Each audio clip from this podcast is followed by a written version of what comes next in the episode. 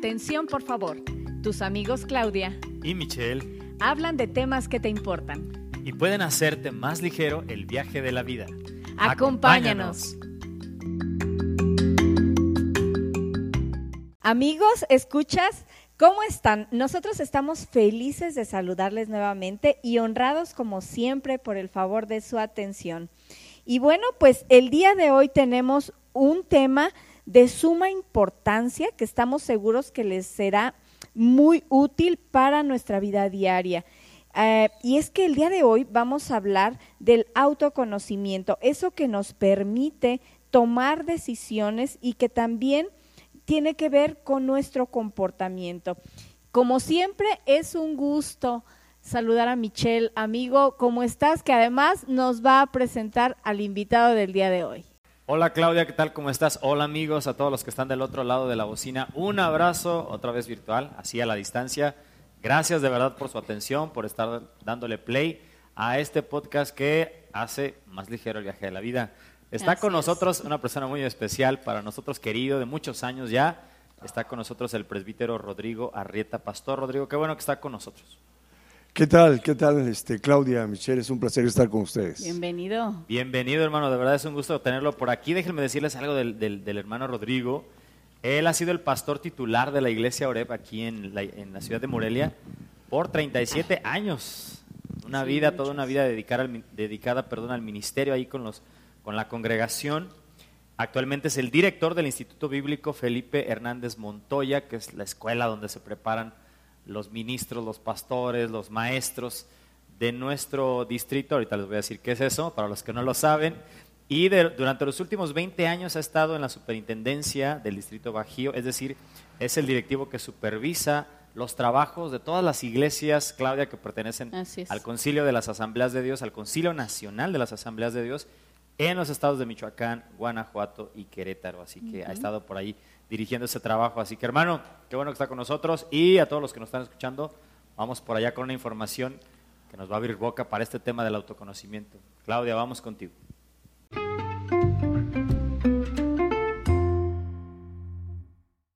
Bueno, pues esta vez quisiera aprovechar este espacio para hacer un comentario a manera de introducción al tema de hoy. Y que ya dijimos hace un momento es el autoconocimiento. Bueno, pues de acuerdo a la historia occidental se tienen antecedentes de este tema desde el siglo VI antes de Cristo en la antigua Grecia con una máxima que se encontraba inscrita en el templo de Delfos que decía conócete a ti mismo. Y esta fue tomada por diversos filósofos, algunos de ellos muy conocidos como Sócrates, como una práctica de exploración, como una actividad filosófica para encontrar en sí mismos sus propias limitaciones y errores con respecto a la sabiduría. Otros, bueno, con el propósito de conocer al ser humano y facilitar una vida armónica con sí mismos y con el universo. Actualmente, el autoconocimiento está considerado e identificado además como uno de los componentes de la inteligencia emocional, el cual fue, bueno, precedido por algunos estudios realizados o por muchos estudios realizados en los años 80 que posibilitaron la cartografía de la actividad cerebral y con esto poder ver aspectos que antes no se habían visto. Pero fue hasta 1995 cuando se publica la obra de Daniel Goleman, eh, Inteligencia Emocional, precisamente, un aparente antagonismo, que comienza un creciente interés por el tema que lleva a científicos, especialistas en salud mental, educadores, etcétera, a adentrarse en esta materia. Y, e inicia eh, precisamente con el autoconocimiento para facilitar la congruencia entre el pensamiento, sentimiento y actitud. ¿Para qué? Bueno, porque esto previene conflictos, comportamientos irracionales, adicciones y además fomenta las relaciones humanas saludables.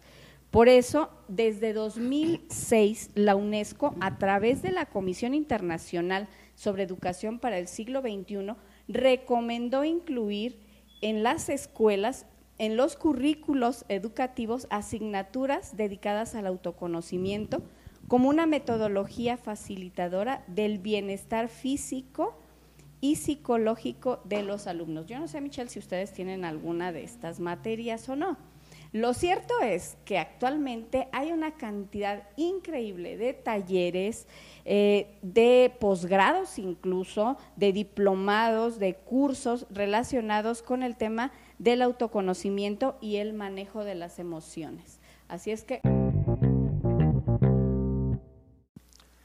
Efectivamente, Claudia, lo dices correctamente. Hay materias, por lo menos en la educación básica que yo conozco, como en este caso secundaria, donde hay asignaturas como formación cívica y ética, donde se le complementaron cosas en los últimos años, porque originalmente era nada más como civismo, que es la vida democrática, que es cómo se organiza la nación, el país, los poderes, etcétera, los deberes ciudadanos, pero se le metió esta otra parte y siempre el primer trimestre de todas las de todas de esta materia en primero, segundo y tercero secundaria es conocerse a sí mismo, respetarse a sí mismo, valorarse a sí mismo. Entonces, esa es como la idea. Así que, Pastor Rodrigo, esta, esta primera pregunta que queremos hacerle y que para que nos ayude con, con, la experiencia del trabajo, no solo personal, sino con otras personas, con otra gente.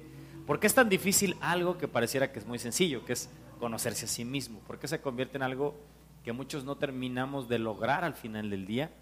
¿Y cuál es la parte, cuál es el reto más grande a la hora de estarse conociendo? ¿Qué es lo más difícil de aceptar tal vez cuando lo estás haciendo?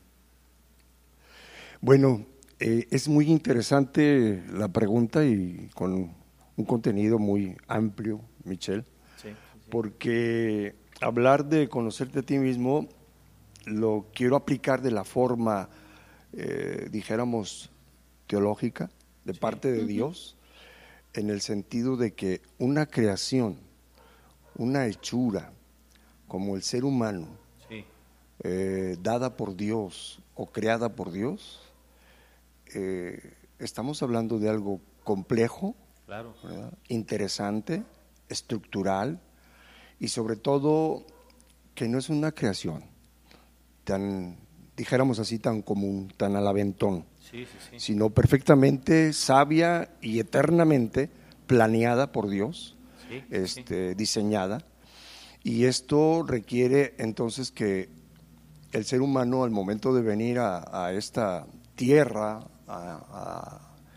y nacer, crecer en la sociedad, en la familia, con todo sentido de pertenencia, el, hombre es eh, educable, es, materia, eh, dijéramos, virgen en todos los aspectos, ¿no?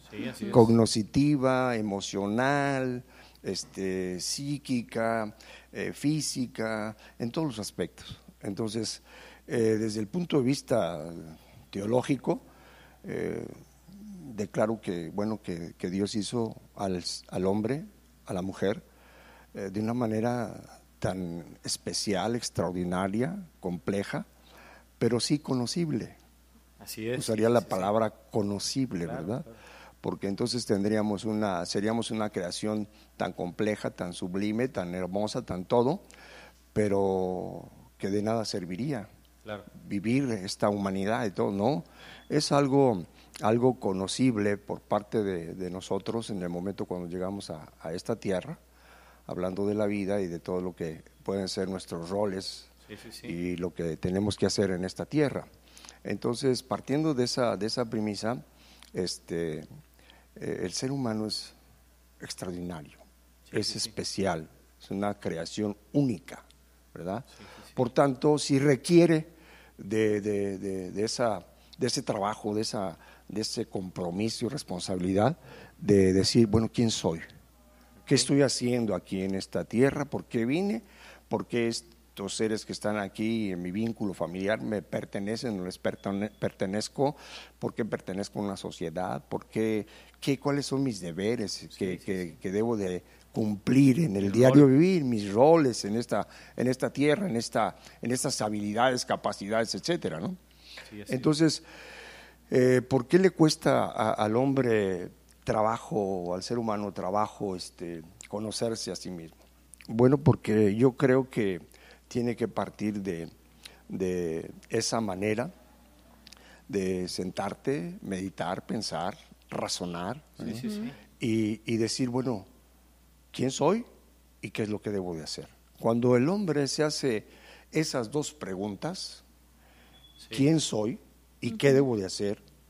Y, y las contesta por el conocimiento que adquiere de sí mismo como, como ser humano, entonces comienza esa, esa carrera, ese interés, esa forma, eh, dijera yo, interesante de, de, irte conociendo o ir conociendo tu entorno y decir, ah, para esto es, para lo que estoy, por esto fui creado o por eso soy esta persona y de esta manera, Pero necesita ver esas preguntas inmediatas.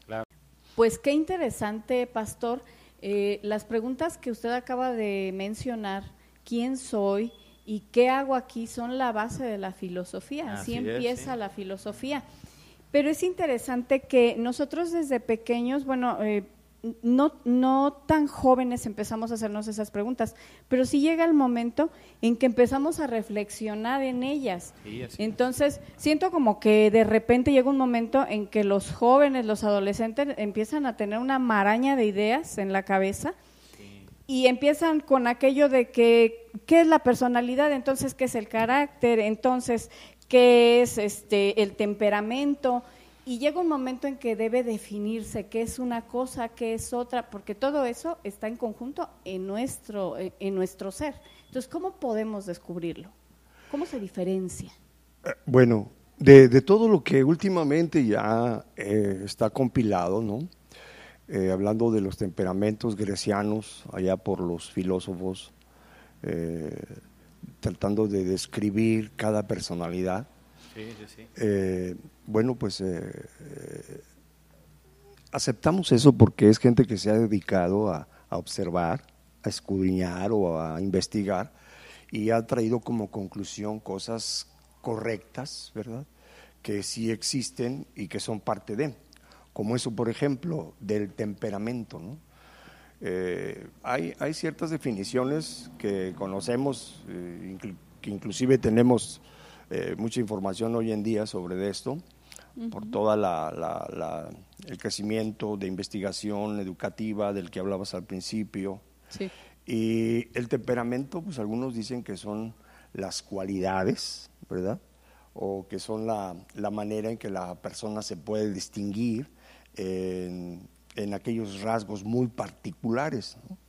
Pero yo estoy más de acuerdo en que es la herencia la herencia con la que nacemos, este, y que esa herencia tiene que ver con, toda la, estructura de nuestra persona, eh, eh, cognitivamente, emocional, espiritual, moral y en todos los aspectos. Y todo el ser. Eh, claro, entonces el temperamento es la herencia biológica, biológica, psíquica y ahí diría yo, yo estoy de acuerdo con el aspecto genético porque no podemos evadir eso, ni, ni podemos quitarlo, somos parte de una genética, si dijéramos generacional o de herencia, pero somos.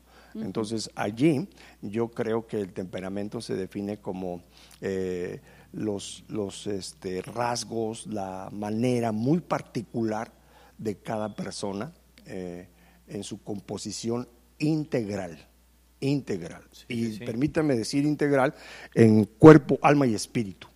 Y allí tenemos el contenido de todo, cognitivo, emocional, social, lo que quieran. Allí, espiritual, moral, está el contenido integral. Entonces, el temperamento es con aquello que nosotros nacemos, en esa herencia de la que acabamos de decir, y que el carácter, entonces, es la parte consecutiva también, ¿no? Eh, estoy también de acuerdo que el carácter es la manifestación aplicada del temperamento. Y si hablamos que en la clasificación de los temperamentos, que si un colérico, sanguíneo, flemático, melancólico, bueno, pues eh, ahora tenemos mucha información sobre esas cosas, pero que el carácter es la manifestación del temperamento, sea que el temperamento en toda su composición, características, cualidades o defectos, eh, lo que sea, eh, se manifiesta en el carácter. Y el carácter entonces podemos apreciarlo ya de una forma social, interactuada, donde decimos, bueno, pues eh, es que este hombre es muy pesado o esta mujer es muy, este, muy relajada. Bueno, tiene que ver con ese asunto de, los, de las clasificaciones de los temperamentos. Estoy de acuerdo con eso, pero el carácter es la manifestación de mi temperamento.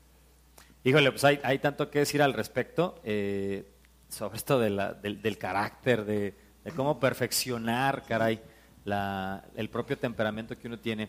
Pero aunque este, este ha parecido ser un tema de la filosofía, como bien decía Claudia, ¿no? las, las preguntas que manejaba al principio, pastor, de quién soy, qué es lo que estoy haciendo en este mundo. Un tema de la filosofía, esto del autoconocerse, un tema de la psicología también, cuando ya llega el siglo XIX y hace el boom de la psicología en el siglo XX. Pero para nosotros que también vamos a las iglesias, ¿Hay alguna parte de la Biblia donde la misma palabra, donde Dios, donde eh, alguna autoridad de las que aparecen en la Biblia nos invite a conocernos? ¿Podríamos encontrar un sustento bíblico para esta actividad de estarse este, uno estudiando a sí mismo? Eh, fíjate, Michelle, que la manera de poder comprender eh, esa esa manera de cómo podemos ver en la Biblia si hay un autoconocimiento personal o podemos llegar a, esto que estamos hablando de conocernos. La Biblia, hay una palabra que se usa en teología que es la unicidad de la revelación. Y entendemos como revelación todo aquello que Dios ha permitido que conozcamos de Él a esto se le aplica lo que, lo que se dice como la autorrevelación de Dios.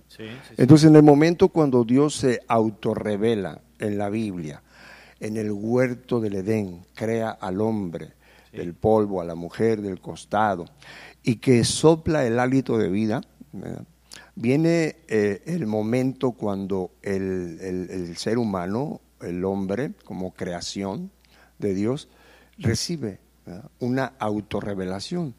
Y ya en la, en la traducción a, nosotros en, la Biblia, pues vemos o leemos en Génesis que, Dios se paseaba por el huerto del Edén y esto da a entender que el hombre lo iba conociendo e iba recibiendo la información de todo lo que Dios había creado, ¿verdad? Entonces, a partir de allí, eh, nosotros, eh, bíblicamente hablando, dependemos de la autorrevelación de Dios en lo que Él ha creado, cómo es Él, qué nos ha permitido que, conozcamos de Él, como por ejemplo sus atributos comunicables, que es, es la omnisciencia, que es, es, la sabiduría sin límite de parte de Dios, la omnipresencia, de que es la presencia sin límite, y la, y la la omnipresencia, la omnisciencia y la omnipotencia, que es el poder sin límite. Entonces esto nos da a nosotros la, manera de, irnos conociendo a sí mismos porque tenemos la autorrevelación de quiénes somos, porque fuimos creados. Y luego cuando vamos viendo la unicidad de la revelación de Dios en la Biblia, de Génesis hasta Apocalipsis, en el canon, de los 66 libros que nosotros tenemos, como la Biblia cristiana, eh, nos damos cuenta que esa unicidad no se pierde. En todo momento Dios, eh, libro por libro, se comunica con su creación, la creación lo conoce y va sabiendo el propósito, por qué eh, ha sido creado y qué es lo que se espera, en este caso de nosotros como, como creación o como seres humanos. Entonces, ¿Podemos conocernos a nosotros mismos? Sí. Por ejemplo, el Salmo 119 me gusta mucho porque en cada uno de los versículos habla de un, dijéramos, de un diálogo con Dios, el salmista. Eh, en cada uno de los versículos, hablando de la importancia del conocimiento de la ley de Dios para su vida. He leído tus mandamientos y recibí luz. Eh, en tus mandamientos se ha deleitado mi corazón, ¿verdad? Eh, este, eh, recibo tus mandamientos y al cumplirlos eh, mi vida es este, bendecida o es, es una vida con propósito. En fin, es una riqueza en cada uno de, los libros de la Biblia, pero hay algunos que, que sí hablan de una manera muy, muy directa, ¿no? y, y, por ejemplo, eh, el apóstol Pablo a Timoteo, que leemos en esa segunda carta, cómo habla a Timoteo y le dice que la palabra de Dios es más cortante que cualquier espada de dos filos y que trae consigo la sabiduría y lo que quiere y enseña y todo. Entonces, cuando llega la palabra de Dios a nosotros, lo primero que hace Michelle y Claudia, lo primero que hace la, palabra de Dios, los mandamientos de Dios, es conocernos a nosotros mismos. Es como un espejo para que no puedas este, eh, vacilar eh, y puedas este, o caigas en una forma difusa de no entender por qué soy así o no debo ser así. No, es como un espejo donde te miras tal y cual eres. Cómo está tu mente, cómo está tu corazón, cómo está tu alma, cómo está tu, tu, tu, tu carne, o sea, tu cuerpo, cómo están tus relaciones interpersonales, todo es un espejo, ¿verdad? Entonces sí. la Biblia nos enseña lo que hablábamos hace rato, la perfectibilidad, pero necesitamos eh, recibir esa revelación para que venga entonces lo que se, entiende como la iluminación, que es la capacidad desarrollada en nosotros para cumplir, cumplir de una forma integral, ¿verdad? Un comportamiento y una vida que debemos de tener, eh, eh, en este caso, en el diario vivir pues qué emocionante saber que somos seres tan complejos y al final de cuentas también tan sencillos cuando Dios nos toma en sus manos y puede moldear nuestras vidas. Pero, ¿qué ocurre, eh, pastor, cuando Cristo llega a morar en la vida de una persona que ya tiene vivencias, que, que tiene una herencia eh, biológica, genética de la que ya hablamos? Eh, eh, ¿Dios respeta eso? ¿O qué cambia? ¿Qué queda igual? ¿Qué cambia? ¿Cómo, funciona esto? La conversión. Bueno, Claudia, eh, no, no, no cambia eh, el temperamento y en este caso el carácter, más bien Dios perfecciona o Dios nos ayuda si nosotros permitimos nos ayuda y nos va guiando día con día para que esta, este temperamento, este carácter, esta personalidad, cualidades y autoconocimiento de sí mismo se convierta en un deleite. se convierta en una felicidad, Michelle. Una felicidad, literalmente hablando, aunque aun cuando sea subjetiva la felicidad, sino, bueno, podríamos decir eh, ese, ese contentamiento integral de tu vida en el momento que lleva, llega Cristo a ti, porque es como, ahora sí aplicamos, es como el alfarero, ¿no? Que va moldeando lenta, apacible, misericordiosa y amorosamente va moldeando la vasija, ¿verdad? Va moldeando la vasija y va dándole esa, esa, esa eh, forma, eh, dijéramos, perfecta y, esa, esa belleza de pieza eh, creada por, por el alfarero, ¿no? Entonces, eh, el que venga Cristo a nuestra vida provoca en nosotros una, una perspectiva y una eh, oportunidad, porque a veces algunos lo han tomado nada más como oportunidad, para que entendamos y vivamos, repito, la felicidad diaria en nuestra persona, integralmente. Entonces, Él viene y nos ayuda. Okay. Cual alfarero para darnos forma y es cuando entonces mi temperamento es útil, es productivo, es una bendición, es una ayuda, es una, una cosa preciosa, ¿no? Donde la gente puede eh, eh, valorarnos o, buscarnos porque somos gente que estamos dando buenas cosas. Igual el carácter, ¿no? Y hablamos de la perfectibilidad, es lo que hace Cristo. Va dándole la, forma de la perfección donde las personas pueden decir, wow, qué, qué, qué, qué hombre, qué mujer, qué, qué persona, ¿verdad? Tan, tan, tan, tan completa.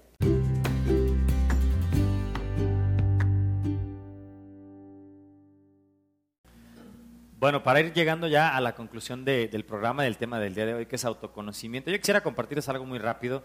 Creo que el pastor lo mencionaba hace ratito, ¿no? Cuando decía, a través de la palabra, de conocer de la palabra, lo cantábamos de niños, este, la Biblia es cual martillo, es un espejo para vernos, es una lámpara que alumbra el medio de la oscuridad. Quiero referirme a uno de los, de los pasajes que me llama más la atención del apóstol Pablo, epístola a los Romanos capítulo 7, versículo 15, dice, porque lo que hago no lo entiendo, pues no hago lo que quiero, sino lo que aborrezco, eso hago. Y el versículo 24 del mismo capítulo dice, miserable de mí, ¿quién me librará este cuerpo de muerte? Él hace toda una disertación filosófica sobre lo que hace lo que piensa y lo que quiere, así como ese, esa lucha entre la mente, el cuerpo, el corazón y que me lleva a algo. Para nosotros conocernos bien debemos definitivamente ir a la palabra. Me parece que por lo menos hay tres cosas básicas que como personas, como seres humanos, debemos de conocer. Número uno, que somos una creación eh, de Dios. Una, una, unas criaturas hechas a imagen de Dios. Porque la filosofía de nuestros tiempos, Claudia Pastor, está denigrando al hombre y a la mujer a lugares de verdad terribles perdiéndole todo el valor. Y la gente ya no se, ya no se valora como es. Y este es un principio básico, lo que dice el Salmo 8, ¿verdad? ¿Quién es el hombre para que tengas de él memoria? El Hijo del Hombre para que lo visites. Y él mismo contesta, le hiciste poco menor que los ángeles, lo coronaste de gloria y de honra, lo hiciste señorear sobre las obras de tus manos, todo lo pusiste debajo de sus pies. Híjole, si todos tuviéramos la conciencia de lo que esos versículos significan, creo que tendremos otro tipo de sociedad. Por supuesto, también saber que somos pecadores. El Salmo 14 dice, Jehová buscó, dice el necio en su corazón, no hay Dios, y el Salmo sigue avanzando y dice, Jehová buscó quien hiciera el bien, no haya uno solo. Me parece que aquí hay una perspectiva, un balance muy, muy, muy padre entre el valor de un ser humano, la creación cúspide de Dios, y también nuestra, nuestra calidad o nuestra naturaleza caída de que sin Él o fuera de Él somos capaces de hacer nada. Y es ahí donde viene el balance perfecto. ¿Quiénes somos cuando llegamos a Cristo? La luz del mundo, la sal de la tierra. Los que le recibieron, eh, se les dio potestad de ser hechos hijos de Dios, dice Juan en el primer capítulo. Me gusta esa parte. Claudia.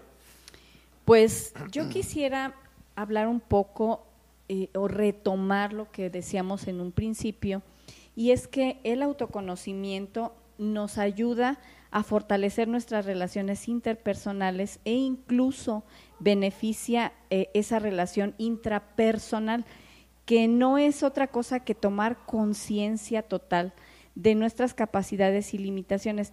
Sin embargo, la mayoría de las personas llegamos a perder de vista la relación principal que deberíamos eh, cultivar y es nuestra relación con Dios, porque de esa relación dependen nuestras demás relaciones. Entonces tengo en mente eh, un, un, texto que está en Mateo 5:29 que dice, por tanto, si tu ojo derecho te es ocasión de caer, sácalo y échalo de ti, pues mejor te es que se pierda uno de tus miembros y no que todo tu cuerpo sea echado al infierno. A mí me parece que el Señor Jesús está hablando del autoconocimiento. Cuando tú identificas, tienes plena conciencia de aquello que te daña y que va a dañar tu relación con Dios, estás en plena capacidad de decidir qué quieres. Así es. Entonces, es aquí cuando el autoconocimiento se nos vuelve una herramienta de autopreservación. Porque en ese momento tú vas a decidir si te alejas de Dios a través de lo que vas a hacer y que sabes, primero eh, te, va, te va a traer un problema eh, de lejanía con tu creador, pero segundo te va a traer un problema aquí en la tierra, en esta carne que yo te aseguro que no lo quieres. Entonces, creo que también la escritura y el Señor Jesucristo en su momento también nos, nos hace ver que el autoconocimiento es de ayuda total para nosotros.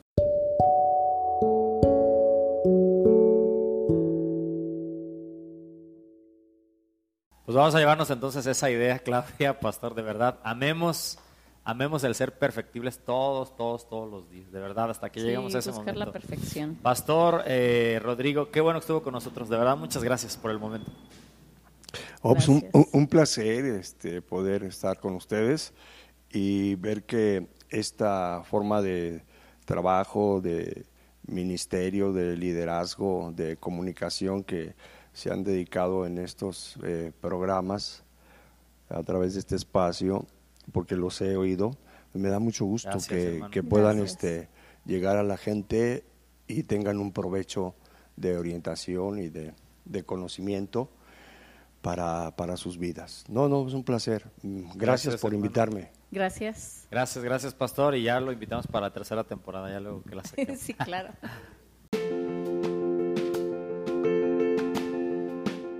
Amigos, hemos llegado al final del programa y no podemos sino agradecer que nos hayan escuchado como cada ocasión. Les invitamos a que revisen nuestros capítulos anteriores y si no lo han hecho, los escuchen también y si es posible incluso los puedan compartir.